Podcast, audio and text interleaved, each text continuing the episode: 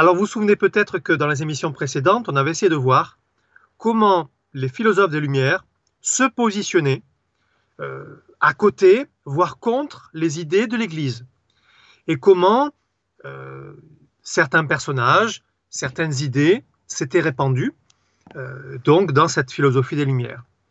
Aujourd'hui, on va insister davantage sur la diffusion de cette philosophie. Comment ces idées, qui d'abord, il faut bien s'en rendre compte, ont été complètement minoritaires dans l'opinion publique, elles sont apparues à la fin du règne de Louis XIV, comment elles ont fini par inonder la France et l'Europe? Il a fallu plusieurs décennies, jusqu'à la Révolution française quasiment, mais comment euh, a pu se faire cette diffusion? Et en particulier, nous, ce qui nous intéresse bien sûr, quelle réaction a été celle des catholiques? Alors d'abord, on va évoquer les moyens de diffusion des Lumières. Il y en a beaucoup et ils sont souvent assez connus. D'abord, les rencontres, les débats dans les salons littéraires. Pourquoi? Parce que c'est là que se rencontrent les philosophes. Ce sont souvent de grandes demeures privées, souvent d'ailleurs tenues par des femmes, où se rencontrent des artistes, des hommes de lettres. Et quelque part, c'est une nouvelle sorte de mécénat. Parce que celui qui reçoit offre le repas, ou éventuellement, s'il est un peu moins fortuné, le goûter, et les convives, quant à eux, arrivent avec leurs œuvres. Et ils vont éventuellement euh, déclamer, euh, faire part de ce qu'ils ont écrit, euh, commenter leurs œuvres, etc., etc. Alors il y a toute une série de salons qui sont assez connus. Je vais en faire une petite liste. Dans l'ordre chronologique, la marquise Anne-Thérèse de Lambert, à partir de 1710, hein, vous voyez, on est vraiment tout à la fin du règne de Louis XIV, elle recevait à l'hôtel de Nevers, dans le deuxième arrondissement actuel de Paris, les arrondissements n'existaient pas évidemment à l'époque, c'est un des premiers salons qui reçoit les mardis et mercredis, mais il faut savoir qu'elle interdit de parler politique et religion. On s'occupe uniquement de littérature, de philosophie. Elle invite en particulier Fontenelle, Montesquieu ou Dard de la Motte, on est plutôt au début du siècle des Lumières, et une rumeur prétend qu'elle a fait nommer la moitié des membres de l'Académie française. Alors peut-être pas la moitié, mais en tout cas beaucoup sont passés euh, par son salon et, apparemment euh, d'après son influence. Parlons quelques instants de Madame Louise Dupin, à partir de 1732, à l'hôtel Lambert sur l'île Saint-Louis. Elle est connue pour sa grande beauté et elle a reçu Voltaire, Fontenelle aussi, Marivaux, Montesquieu, Buffon, Rousseau, qui d'ailleurs tombe en vain amoureux d'elle, et euh, elle a donc elle aussi euh, beaucoup reçu. Madame Claudine de Tencin, à partir de 1733, l'année suivante, euh, c'est dans la rue Saint-Honoré. Il faut savoir que c'est la maman de Jean d'Alembert et l'amie aussi du cardinal Dubois. Elle reçoit aussi Fontenelle, qui mangeait un peu à tous les râteliers, Marivaux, Montesquieu. Par contre, elle n'invitait jamais Voltaire, il y avait une inimitié entre les deux. Marie-Thérèse Geoffrin, à partir de 1749, là on est maintenant au milieu du siècle, rue Saint-Honoré aussi, donc dans le centre de Paris, euh, l'actuel premier arrondissement. Le salon certainement le plus célèbre, euh, tout le monde connaît ce, tableau euh, de Lemonie en 1812, où, qui représente Madame Geoffrin avec tous ses invités. Alors il faut savoir que c'est un tableau complètement imaginaire qui a été fait plusieurs décennies après la mort de Madame Geoffrin, et qui a été commandé par Joséphine de Beauharnais, conservée aujourd'hui au château de Malmaison, et, qui montre donc une vision complètement idéale de ce que pouvait être un, salon euh, à cette époque. Euh, il y avait rarement tout le monde qui venait euh, le, même jour, et tous, les, tous les artistes qu'on va représenter sur le tableau n'ont pas été en même temps reçus par Mme Geoffrin. Alors, elle donnait deux dîners par semaine à partir de la mort de son mari, qui lui a donné en fait euh, plus de, temps libre, hélas. Et donc le lundi, elle recevait plutôt les artistes. Le mercredi, c'était les gens de lettres. On retrouve Marivaux, d'Alembert, Grimm, Helvétius, mais aussi parfois des princes européens avec qui euh, elle va correspondre. Elle correspond euh, avec Gustave III de Suède, Catherine II de Russie, qui ne sont pas venus chez elle, mais longue correspondance. Et elle-même est allé se faire recevoir par Marie-Thérèse d'Autriche à Vienne. Et euh, un dernier titre de, euh, important, c'est qu'elle a subventionné l'encyclopédie, qui est, on en a déjà parlé, l'œuvre importante de l'œuvre importante de la philosophie des Lumières. Madame Marie du Défend, à, partir de 1749 aussi, rue Saint-Dominique, c'est la rivale de Madame Geoffrin. Et selon Walpole, elle déteste les philosophes, sauf Voltaire, avec qui elle correspond beaucoup. Elle préfère plutôt les artistes au sens large. Elle a reçu euh, les peintres de la famille Van Loo, euh, Vernet, l'architecte Soufflot, celui qui a fait euh, le futur Panthéon. Voilà. un ou deux autres, on peut parler du salon de Madame Julie de l'Espinasse à partir de 1764, rue de Bellechasse, c'est-à-dire dans le 7e arrondissement actuel de Paris. C'est une ancienne amie de Madame Geoffrin, et elle aussi, euh, donc, a beaucoup d'artistes qui ont collaboré et d'écrivains qui ont collaboré à l'encyclopédie. Elle reçoit Condillac, Condorcet, Turgot. Euh, c'est une grande amie aussi de d'Alembert parce qu'elle est fille naturelle comme lui. Et euh, donc là, on est plutôt dans la dernière génération des auteurs des, Lumières. Enfin, un des derniers salons connus par l'ordre chronologique, c'est celui de Madame Adélaïde de Flao, à, partir de 1783, qui est maîtresse de Talleyrand et qui reçoit notamment euh, Dolbach. Alors, voyez, ces salons qui fleurissent un peu dans la haute société euh, essentiellement parisienne sont des cercles assez fermés, qui sont évidemment inaccessibles province, bien entendu, et, même euh, au bas peuple parisien. Alors, il y a aussi d'autres lieux un petit peu plus populaire, on pourrait dire, de diffusion des Élysées des Lumières. C'est essentiellement les cafés. Les cafés, justement, connaissent euh, le début de l'horreur de gloire dans cette période-là. Un des premiers cafés connus, en 1686, on remonte encore au règne de Louis XIV, c'est le fameux Procope, qui existe toujours dans le quartier latin, dans le 6e arrondissement de Paris actuellement, euh, où on la table de Voltaire, euh, qu'on montre euh, à, tous les, à tous les clients. Un peu plus tard, le Café du Palais Royal, en 1681, devenu le Café de la Régence en 1715. Le Salon des Quatre Glaces, quartier du Temple, où on y sert le thé.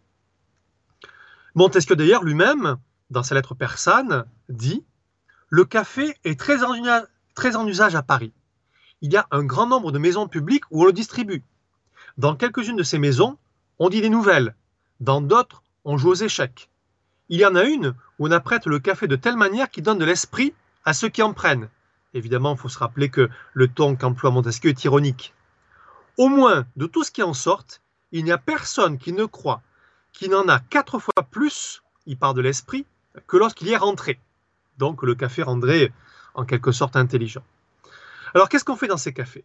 Eh bien, euh, c'est évidemment plus ouvert que les artistes euh, dans les salons, on va lire la presse, on va discuter sur les découvertes scientifiques, on commente l'actualité politique.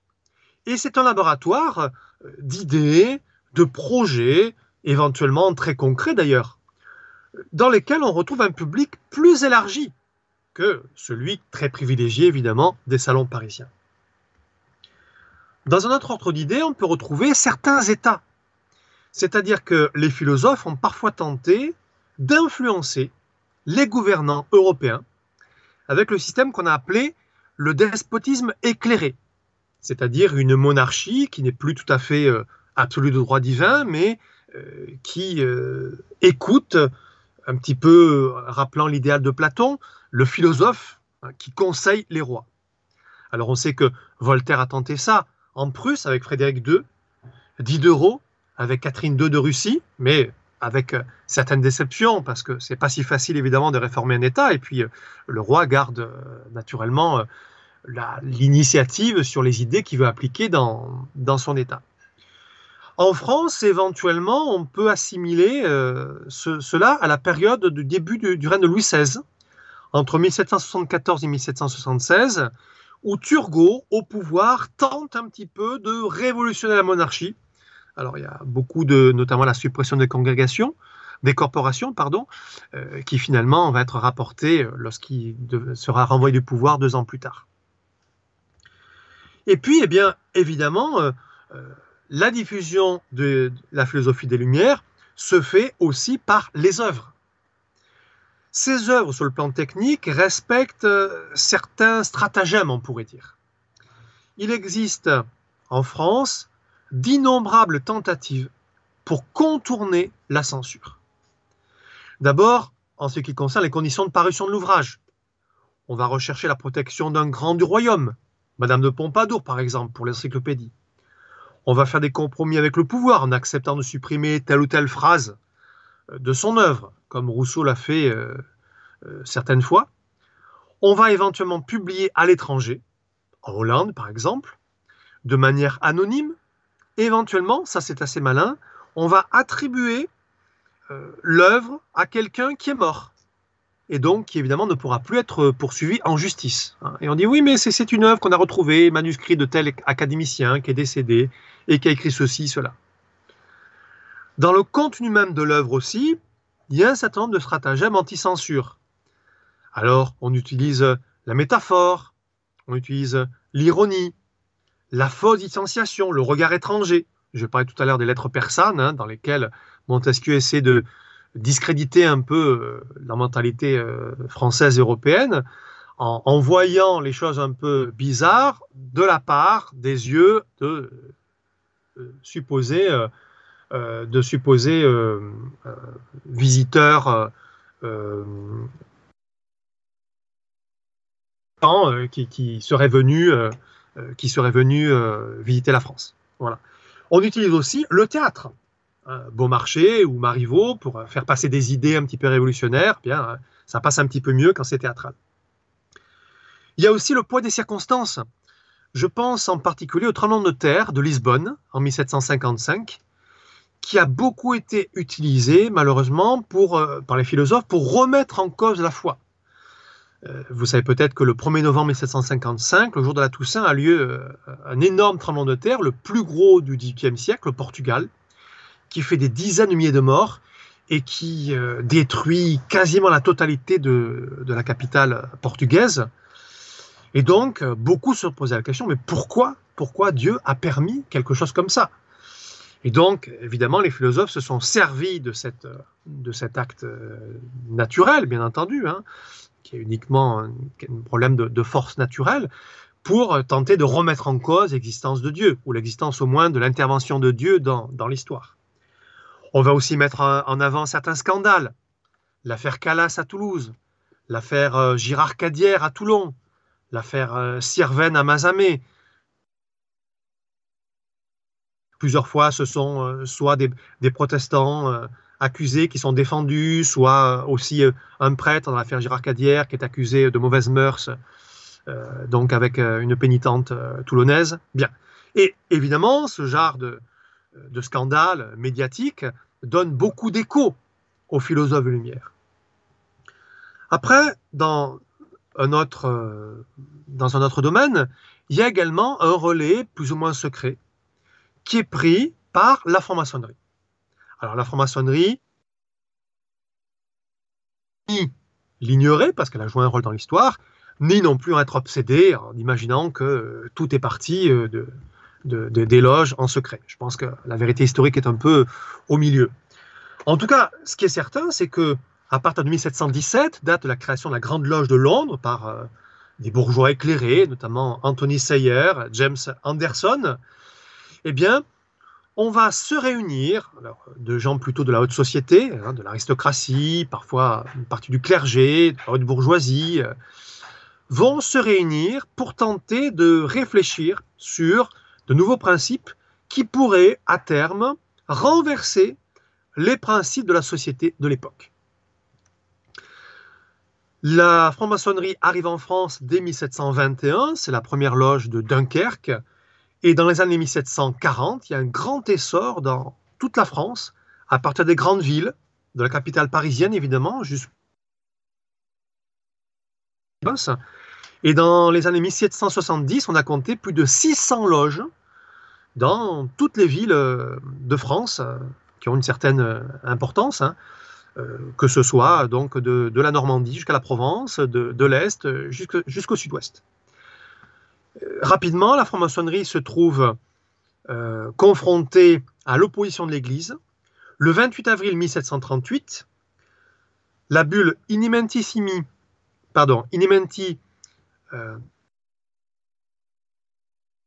Inimenti Apostolatus Specula du pape Clément XII interdit l'adhésion à la franc-maçonnerie de tout catholique, je cite, valable à perpétuité. Ça a été renouvelé par Benoît XIV aussi en 1751, l'encyclique Providas Romanorum Pontificum, euh, parce que le pape dit, premièrement, le culte du secret, or la religion est quelque chose qui doit être euh, public, évidemment, et deuxièmement, le refus de la, révélation universelle qui est apportée par euh, la religion chrétienne. À noter que plusieurs fois dans le magistère de l'Église, cette interdiction a été euh, renouvelée. Euh, on se souvient dans les années 1980 de la congrégation de la doctrine de la foi, à l'époque le cardinal Ratzinger, et puis également l'évêque de Fréjus-Toulon, Monseigneur Ré, qui a écrit un petit livre Peut-on être chrétien et franc-maçon? La réponse pour lui est non, hein, avec une incompatibilité entre l'engagement. Et donc, euh, eh bien, la question maintenant qu'on va se poser, c'est comment les catholiques tendent de répondre à cet euh, engouement pour la philosophie des Lumières qui survient au milieu du XVIIIe siècle. On va essayer de comprendre comment les catholiques, au XVIIIe, tentent de réagir à la philosophie des Lumières la réaction catholique. Alors, la première chose à dire, c'est que on se rend quand même assez rapidement compte des dangers de cette, de cette philosophie. Je cite un réquisitoire d'Omer Joly de Fleury, avocat du roi auprès du Parlement de Paris, en 1759, qui parle d'un livre d'Helvétius, de l'esprit, un livre matérialiste, et il dit le livre de l'esprit est comme l'abrégé de cet ouvrage trop fameux qui, dans son véritable objet, devait être le livre de toutes les connaissances et qui est devenu celui de toutes les erreurs. Il parle évidemment de l'encyclopédie. On ne rougit pas d'écrire contre la religion. La foi est inutile. L'existence de Dieu est douteuse. La création du monde est mal prouvée. Le Messie n'a été qu'un simple législateur. Les Écritures sont traitées de fiction les dogmes tournaient en ridicule. Religion et fanatisme sont des termes synonymes, et le christianisme n'inspire qu'une fureur insensée qui travaille à détruire les fondements de la société. Tels sont, messieurs, il parle donc au Parlement de Paris, tels sont, messieurs, ces prétendus philosophes qui osent se donner aujourd'hui pour les restaurateurs de la vraie science et les bienfaiteurs de l'humanité. Donc, on se rend compte évidemment qu'il y a un affrontement entre la philosophie des Lumières et le catholicisme. Mais quelle est la réaction? Alors, la principale réaction du catholicisme, c'est la condamnation des textes. Par exemple, la mise à l'index. En 1751, l'Esprit des lois, euh, l'ouvrage fondamental de Montesquieu, est euh, mis à l'index, demande des modifications à Montesquieu qui euh, les fera pour euh, finalement que l'ouvrage ne soit plus un index. Hein. Et ce sera la même chose aussi pour l'encyclopédie en 1759. Alors, je m'appuie ici sur les études de Catherine May, déjà citée dans d'autres émissions, qui a beaucoup travaillé sur euh, les Lumières et notamment sur le rapport entre le catholicisme et les Lumières, et qui dit que la condamnation de l'encyclopédie en 1759 par le Saint-Siège représente un certain durcissement de la position catholique. Alors, de quoi s'agit-il exactement? Pour elle, c'est le début d'une répression plus systématique envers les ouvrages de Lumière, à la charnière entre les pontificats de Benoît XIV, qu'elle qualifie de pape politicante, c'est-à-dire en gros de pape diplomate, et 13 de pape zélante, c'est-à-dire euh, qui est, plus zélé à défendre la doctrine catholique, et donc, c'est un peu la naissance du paradigme de ce qu'on a appelé le complot des philosophes qui auraient juré la perte de la religion catholique. Un article parle de ça si cela vous intéresse. L'entrée des Lumières à l'index, le tournant de la double censure de l'encyclopédie en 1759, dans la revue Recherche sur Diderot et sur l'encyclopédie d'avril 2007, qui est largement consultable sur Internet. Alors, qu'est-ce qui s'est passé? On retient que 1050 ouvrages ont été censurés par l'index. L'index, vous savez sans doute, il s'agit de euh, cette liste des ouvrages qu'un bon catholique ne doit pas lire, sauf s'il a, euh, un, bon motif, par exemple, pour les réfuter, évidemment. Et donc, entre 1713 et 1783. Au total, ça représente à peu près 20% de tous les ouvrages qui ont été condamnés de la naissance jusqu'à la suppression de l'index, c'est-à-dire jusque depuis 1600 à peu près, jusqu'en 1966 où euh, l'index a été supprimé par Paul VI. 5200 ouvrages au total ont été condamnés par l'index. Mais dans ces 1050 ouvrages, en fait, tous ne relèvent pas de la philosophie des Lumières. Beaucoup sont des livres jansénistes, gallicans, et puis évidemment euh, des philosophes. En France, on a 615 ouvrages à la même époque, entre 1713 et 1783, qui ont été l'objet de sanctions. Alors cette fois-ci, je ne parle pas de euh, l'index romain, je parle essentiellement du Parlement de Paris, des autres parlements de province, un peu moins, du Conseil d'État, des évêques et aussi de la faculté de théologie de la Sorbonne. Donc, 615 ouvrages, c'est quand même déjà pas mal pour un seul pays comme la France. Mais là aussi, il s'agit beaucoup plus d'ouvrages qui ont été condamnés que d'ouvrages des Lumières. Moins de 10% des ouvrages condamnés en France ont été des ouvrages des Lumières. C'est quand même assez incroyable. Pourquoi? Catherine Maire explique que beaucoup d'ouvrages des Lumières ont d'abord échappé à la condamnation euh, romaine et puis aussi à la condamnation euh, française éventuellement, parce que l'index a conservé pendant longtemps une grille de lecture un peu inadaptée aux ouvrages contemporains.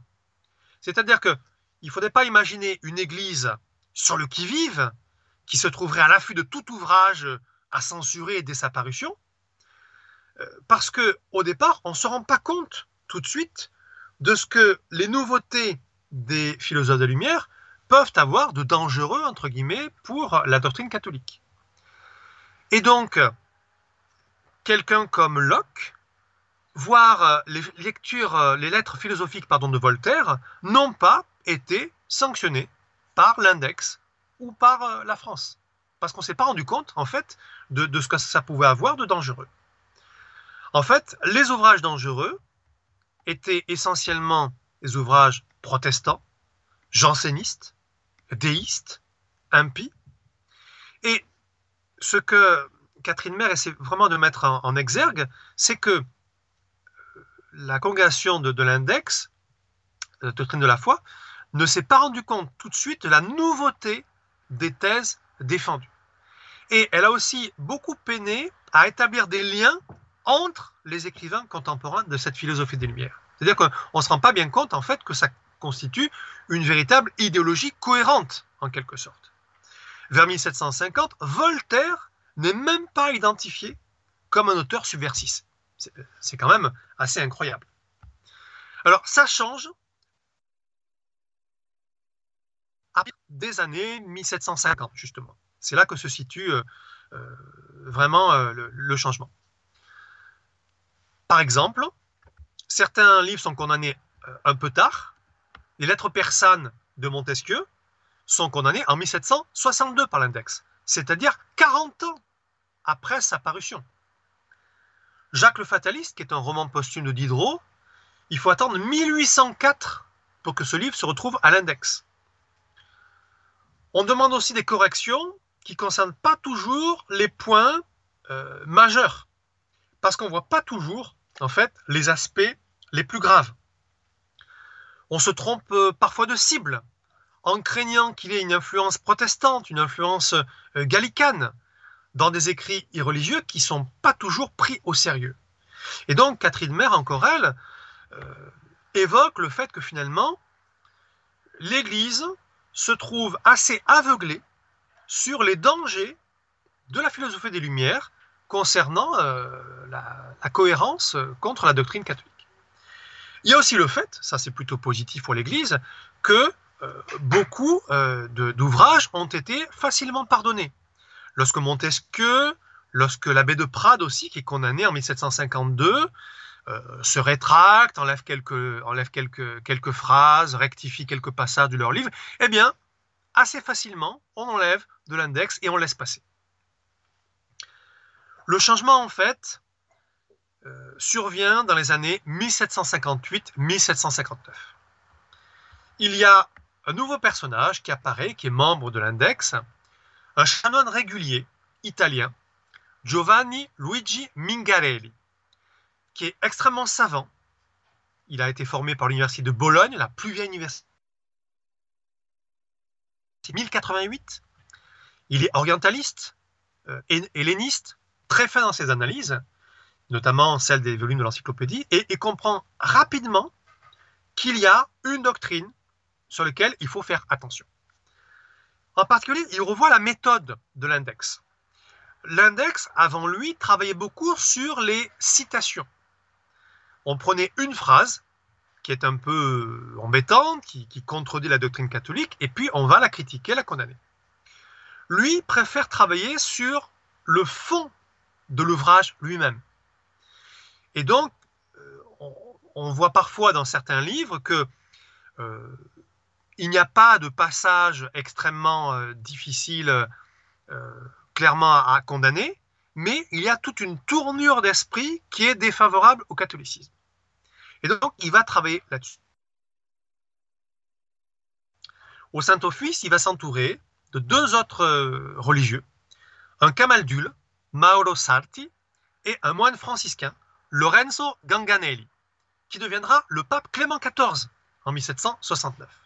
Et donc, les condamnations vont être euh, un peu, plus radicales, entre guillemets. Les textes de l'index sont plus longs, plus thématiques, et je cite par exemple Sarti, qui parle de l'encyclopédie comme défendant une doctrine erronée, fausse, scandaleuse, impie, proche de l'hérésie et conduisant à l'incrédulité. Rien que ça.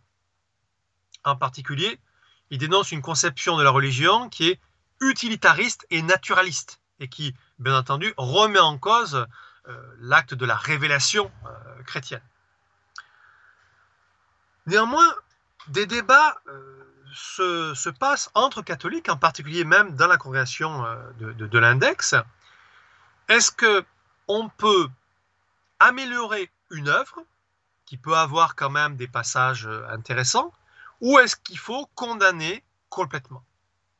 Et donc, pour l'encyclopédie, par exemple, on va au départ choisir de laisser passer le tome 1, le tome 2, et puis euh, de simplement corriger certains passages qui sont, euh, qui sont un peu ambigus, un, peu délicats. Voilà à partir de 1759, c'est plutôt l'inverse qui est, euh, qui est plaidé, c'est-à-dire qu'on va tenter d'interdire, complètement le livre à Rome et de mettre complètement le livre à l'index. Voilà. Et en fait, ce qui, s'est passé, c'est que rapidement, ce sont les jansénistes italiens euh, qui était à l'époque très influent à, la cour romaine. Alors, euh, les jansénistes étaient très forts en France, mais euh, on, sait peut-être un petit peu moins qu'il y en avait également au Vatican. Ils ont été extrêmement durs avec les Lumières et avec, et avec l'encyclopédie. En particulier, ce sont les jansénistes français qui ont créé cette fameuse expression du complot des philosophes contre la religion, notamment l'abbé Pierre-Étienne Gourlin dans les Nouvelles ecclésiastiques. Et donc, à partir de là, eh bien, on va tenter de faire des réfutations détaillées de l'encyclopédie. Parce que, évidemment, on se rend compte que ça sert à rien de rester euh, sur des textes qui condamnent l'encyclopédie. Le but, ça sera de réfuter les erreurs qui ont été commises euh, dans ces livres. Donc, finalement, il faut arriver à une réponse qui soit cohérente, qui soit d'apologétique, comme on pourrait dire, euh, et, qui soit rationnel, qui soit scientifique éventuellement, à ce que propose l'encyclopédie. Et un des premiers à faire ça, précisément, ben, sera un janséniste. L'écrivain français Abraham Chomex, natif d'Orléans, qui a beaucoup été moqué par, par Voltaire, écrit par exemple Préjugés légitimes contre l'encyclopédie en 1758-1759. Vous voyez, on est toujours dans cette date charnière. Et c'est le premier auteur qui va se risquer à une réfutation détaillée de l'encyclopédie, non pas euh, article par article, en prenant certaines citations comme le faisait l'index, hein, mais en huit volumes de façon globale. Il parle par exemple de, nouveaux sophismes qui, d'après lui, se cache dans, euh, dans, l'ouvrage. Et les écrits de Chomec sont approuvés par un conseiller du pape Clément XIII, hein, malgré le paradoxe que ce soit euh, un janséniste, évidemment. Alors, euh, on a également d'autres, d'autres personnages. J'ai parlé tout à l'heure de l'avocat Omer Joly de Fleury, qui a obtenu l'interdiction de l'encyclopédie par le Parlement de Paris en 1759. Il est issu d'une vieille famille noble de Bourgogne et euh, pour lui aussi, il pense que l'encyclopédie est un complot d'écrivains destiné à attaquer les fondements non seulement de la religion, mais aussi de l'État. Évidemment, c'est à ce titre-là qu'en tant que parlementaire, il va, réagir. Alors, il est moqué par euh, Voltaire, qui euh, le surnomme le petit singe à face de Tercite. Le Tercite, Tercite c'était un guerrier grec qui était détesté euh, dans, dans l'Iliade d'Homère. Et donc, vous comprenez, Homère, pourquoi C'est évidemment un jeu de mots par rapport à son nom. Et donc, il disait qu'il n'est ni Homère, ni joli, ni fleuri. Et donc, en 1759, le pape Clément XIII s'empare de la question en rédigeant une encyclique Quat opere Dominus Jesus contre, je cite, lubrique et dangereux, impie et non policé, euh, qui euh, ont composé l'encyclopédie. Au dernier moment, le cardinal Passionnel empêche l'application de cette encyclique. Pourquoi?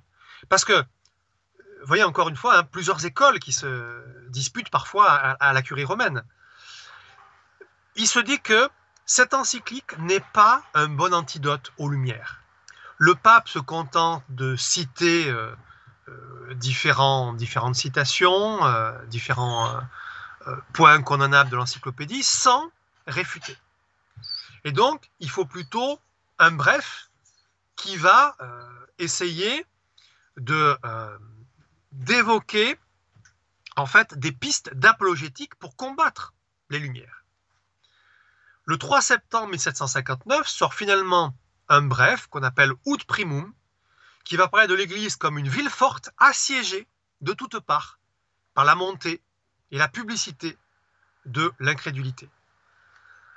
Alors qu'on vient de perdre le pape émérite Benoît XVI, j'ai comme euh, en mémoire cette euh, fameuse homélie qu'il avait euh, lancée euh, aux obsèques de Jean-Paul II, où il avait comparé l'Église justement à l'époque comme cette barque qui prenait l'eau et qui était assiégée elle aussi.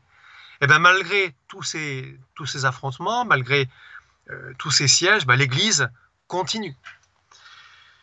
Et donc, plutôt que des condamnations, alors qui vont quand même se, se produire, finalement, il y aura une encyclique un peu plus tard l'encyclique Christiane Republicae Salus, le salut de la société chrétienne en 1766 par Clément XIII, qui dénonce les dangers de la publication de, des philosophes, qui dénonce aussi euh, la crise de la foi et de la religion, je cite, qui demande aussi l'aide de l'État, l'union de l'autorité de l'État et du sacerdoce contre ces, euh, différentes euh, philosophies des Lumières. Mais le but et de passer à une apologétique. Et en fait, le gros problème de l'Église au XVIIIe siècle, c'est que l'apologétique catholique j'ai envie de dire, contre la philosophie des Lumières. Alors, euh, je vais évidemment assez rapidement, parce que j'avais évoqué quand même la dernière fois le fait que certaines idées des, philosophes des Lumières sont en parfaite euh, cohérence avec la doctrine catholique. Il ne faut pas non plus euh, forcer trop le trait. Mais en fait, eh bien, l'apologétique française et catholique au sens global au XVIIIe siècle est plutôt en crise au XVIIIe. De fait, il n'y a pas de Bossuet, il n'y a pas de Pascal. Peu de, prêtres, de théologiens tentent de euh, en fait de, répondre de manière euh, vraiment euh, intelligente, construite, littéraire, voire scientifique, au, à ce que représente la philosophie des, Lumières. Et en fait, on se contente beaucoup de recopier ce qui a déjà été fait, de revoir les classiques de présenter en fait des réponses à des questions qui ne sont plus celles du XVIIIe siècle. Et donc, c'est peut-être une des raisons pour lesquelles l'Église n'a pas su euh, arrêter euh, les attaques de, certains philosophes des, Lumières contre, elle, c'est que, eh bien, elle n'a pas suffisamment pris les mesures de la mise à jour, en quelque sorte, de l'apologétique euh, qui, qui, aurait dû être, être faite contre les Lumières.